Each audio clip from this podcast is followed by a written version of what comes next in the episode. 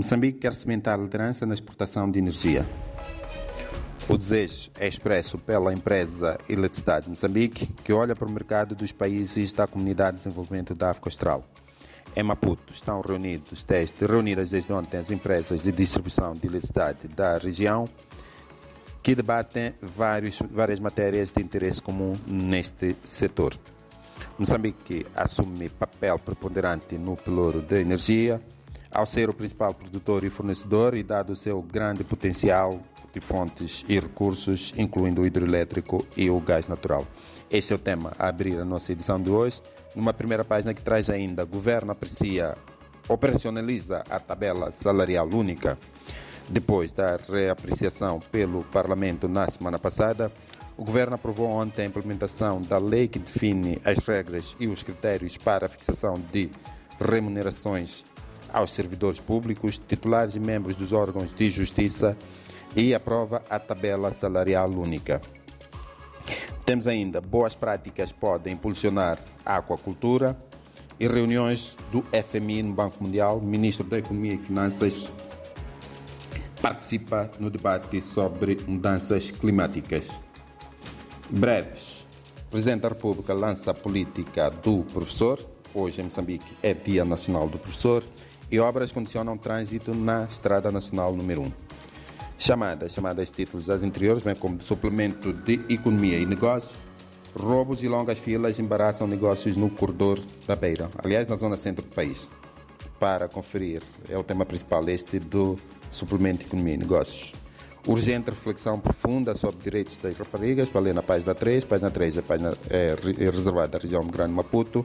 E nove distritos recebem impulso para empreender para conferir na Nacional.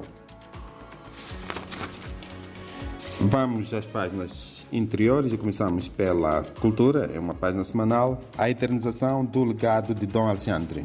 É uma reportagem sobre o memorial aberto para o falecido cardeal católico. Região de Grande Maputo, professores pedem melhorias nas condições uh, socioprofissionais. Economia, a página diária de Economia. Banco Mundial financia cerca de 1,6 mil milhões de dólares o setor de obras públicas e transações eletrônicas favorecem a inclusão. Em termos de economia, o jornal traz hoje o suplemento economia e negócios. Temas principais: roubos e longas filas de caminhões de longo curso embaraçam negócios na zona centro do país. Ficane, Feira Internacional de Turismo, posiciona o turismo nacional. Lixo marinho produz objetos de adorno e a inflação deixa de subir pela primeira vez desde março. Voltamos ao jornal principal e para a página da Beira, página diária da Estado da Beira, às quartas-feiras traz uma reportagem e desta vez Movimento Solidário apoia a reabilitação do Hospital Central.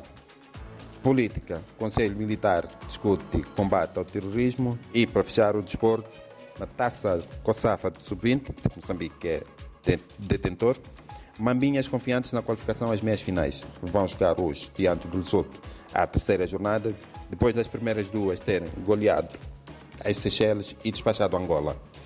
Moçambique supera Angola nos mundiais, nos subregionais de natação e Ferroviária da Beira parte para Brazzaville para defrontar os Diablo Noir.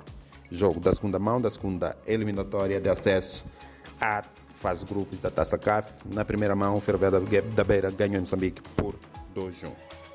Vastinis, ouvintes da RDP África, leitores do Jornal Notícias, é tudo por hoje. Muito bom dia e até para a semana.